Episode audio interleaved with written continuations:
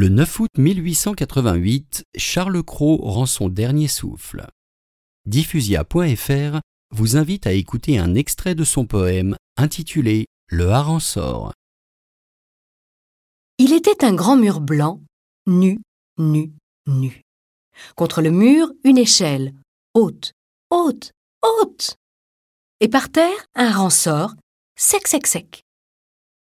Il vient, tenant dans ses mains, sale, sale, sale, un marteau lourd, un grand clou, pointu, pointu, pointu. Un peloton de ficelle, gros, gros, gros. Alors, il monte à l'échelle, haute, haute, haute, et plante le clou pointu, toc, toc, toc, tout en haut du grand mur blanc, nu, nu, nu.